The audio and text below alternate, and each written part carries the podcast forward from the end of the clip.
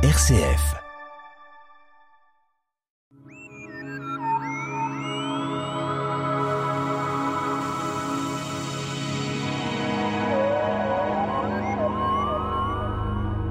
Depuis longtemps, les civilisations ont utilisé des instruments pour observer le ciel. Depuis, cadrans solaires, lunettes et télescopes se sont perfectionnés. Alors parlons des objets. Nicolas Rossetto, notre invité de l'Astroclub Les Pléiades, bien placé pour parler des instruments parce que dans votre club, vous manipulez régulièrement tous ces instruments d'approche. Bonjour Pierre, bonjour à tous. En effet, mais seulement lorsque le ciel est dégagé. Alors il y a ces fameux objets, euh, donc euh, il y a l'observation, la mesure, la compréhension. On ne regarde pas dans une lunette ou dans un télescope comme ça d'une façon amateur. Il y a toute une préparation, si on peut dire? Oui, si on veut, ça dépend de ce qu'on veut faire avec l'instrument, mais on peut jeter un œil à l'instrument sans avoir euh, de préparation à faire. Mais en effet, dès lors que nous parlons d'un instrument d'observation, finalement, au-delà de la lunette et du télescope, c'est tout instrument, tout objet qui a été fabriqué par l'homme pour observer le ciel dans un premier temps et ensuite pour effectuer sa mesure et euh, éventuellement le comprendre davantage par la suite. Alors si on veut remonter à quelques millénaires, certaines civilisations étaient déjà intéressées par l'œil par le ciel et par l'œil. Euh, ces civilisations ont disparu, mais on peut penser que dans les clubs, on en parle de ces civilisations qui ont apporté leur contribution. Alors de temps en temps, d'ailleurs, nous essayons de reconstruire parfois certains de leurs instruments et on se rend compte que la technicité se perd avec le temps. Donc il en faut pour construire ce genre d'instruments. On peut dire que le début, si on peut expliquer un peu l'approche des instruments, le cadran solaire était déjà un premier outil qui permettait de mesurer les astres. Le cadran solaire était construit sur euh, du bois ou de la pierre. Oui, éventuellement. Donc, en effet, le, cadran solaire est l'un des plus anciens instruments de mesure du temps connus. Donc, un des plus anciens instruments astronomiques connus et qui servait finalement à euh, repérer l'ombre projetée d'un bâton donc un bâton en bois au départ, euh, ou un bâton éventuellement euh, métallique par la suite, qui permettait de déterminer euh, différents moments dans la journée pour s'y retrouver. Alors on parlait également d'une sphère armillaire. J'ai bien noté, armiltaire peut-être, c'est un outil géocentrique des mots compliqués. En effet, lorsque nous parlons d'une sphère armillaire, généralement nous parlons aussi de cercle, vont avec. Donc cela ressemble à une sorte de globe sur le globe, donc un, agencement de différents cercles qui, euh, donc de par euh, leur position les uns par rapport aux autres, euh, laissent apparaître comme une sphère à partir de laquelle nous pouvons mesurer, représenter le ciel apparent depuis la Terre, sachant que cela a été construit à une époque où l'on pensait que la Terre était le centre du monde et que tout tournait autour. Et la Terre était plate, semble-t-il. Pour certaines sphères armillaires, qu'on appellera d'ailleurs euh, plutôt des disques, euh, nous avions des représentations aussi euh, planes, pas forcément parce que la Terre était pensée comme plate, mais parce que c'était plus facile à construire. Alors progressivement, on a vu apparaître l'astrolabe. Alors l'astrolabe, c'est déjà la, une lunette primaire ou quelque chose comme ça que l'on met ou un compas, peut-on dire, l'astrolabe L'astrolabe, finalement, c'est un peu ce que nous avons dit avec la sphère, la sphère armillaire. C'est plutôt un disque, donc un disque qui a été euh, proposé par le grec euh, Hipparque, il y a un peu plus de 2000 ans, qui permettait aussi une représentation des astres dans le ciel, mais voilà, cette fois-ci à partir d'un disque, donc euh, avec une projection donnée. Et également, il permettait par ailleurs de mesurer la hauteur du Soleil au-dessus de l'horizon.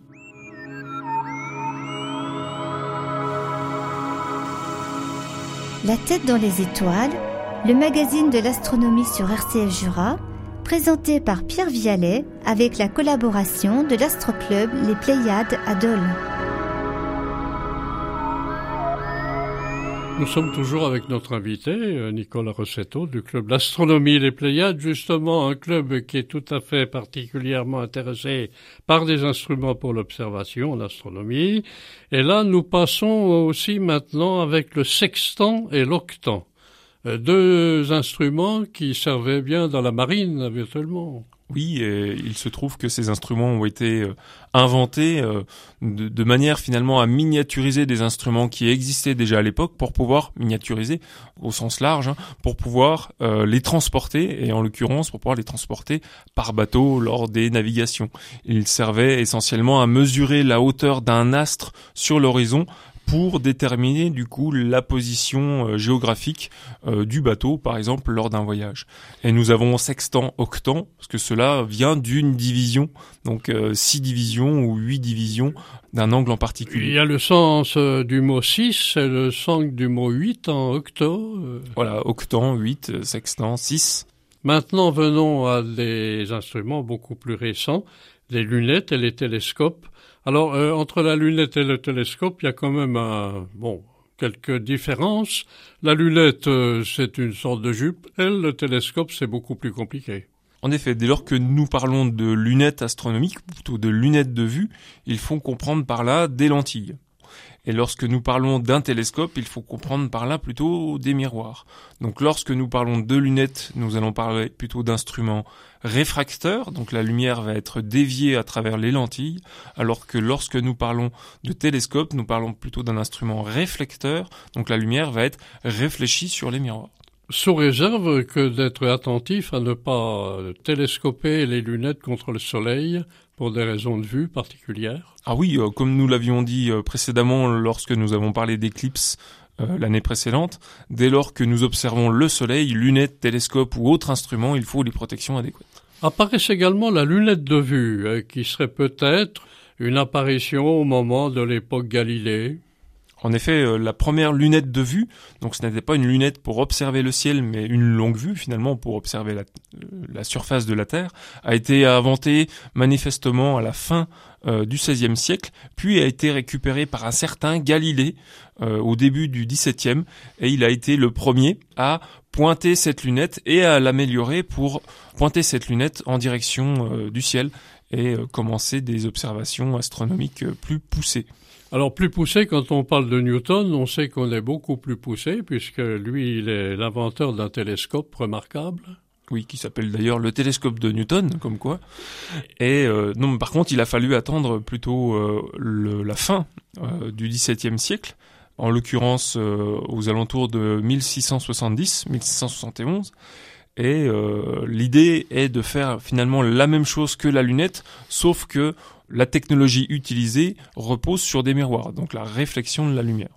Alors parlons maintenant d'amélioration, si on peut dire, des instruments. Vous parlez des diamètres des télescopes qui maintenant atteignent des, mesures euh, incroyables. Alors les, les, télescopes les plus grands en fonction dans le monde euh, sont des télescopes qui ont un miroir, si on peut dire, d'une dizaine de mètres de diamètre sachant que un énorme télescope est en construction en ce moment au Chili, qui aura un miroir plutôt d'une trentaine ou d'une quarantaine de, mètres de diamètre. Parce que le télescope, dit, il n'a pas une euh, une capacité, enfin une grandeur technique et matérielle énorme. C'est à partir du télescope qu'on va ouvrir le miroir en quelque sorte. Alors lorsque nous avons un miroir dans un télescope, que nous fait le miroir Nous l'avons dit tout à l'heure, il réfléchit la lumière et pour pouvoir avoir une image améliorée, l'une des solutions, c'est de réfléchir davantage de lumière. Donc finalement, de collecter, d'avoir un diamètre de miroir plus important. Et c'est l'une des améliorations possibles. Lorsque vous parlez d'un miroir de 30 mètres de diamètre, euh, peut-on explorer l'ensemble de l'univers, les galaxies, tout ce qu'on ne peut plus voir actuellement? Alors, comme on dit 30 mètres de diamètre, donc on capte davantage de lumière à un instant donné.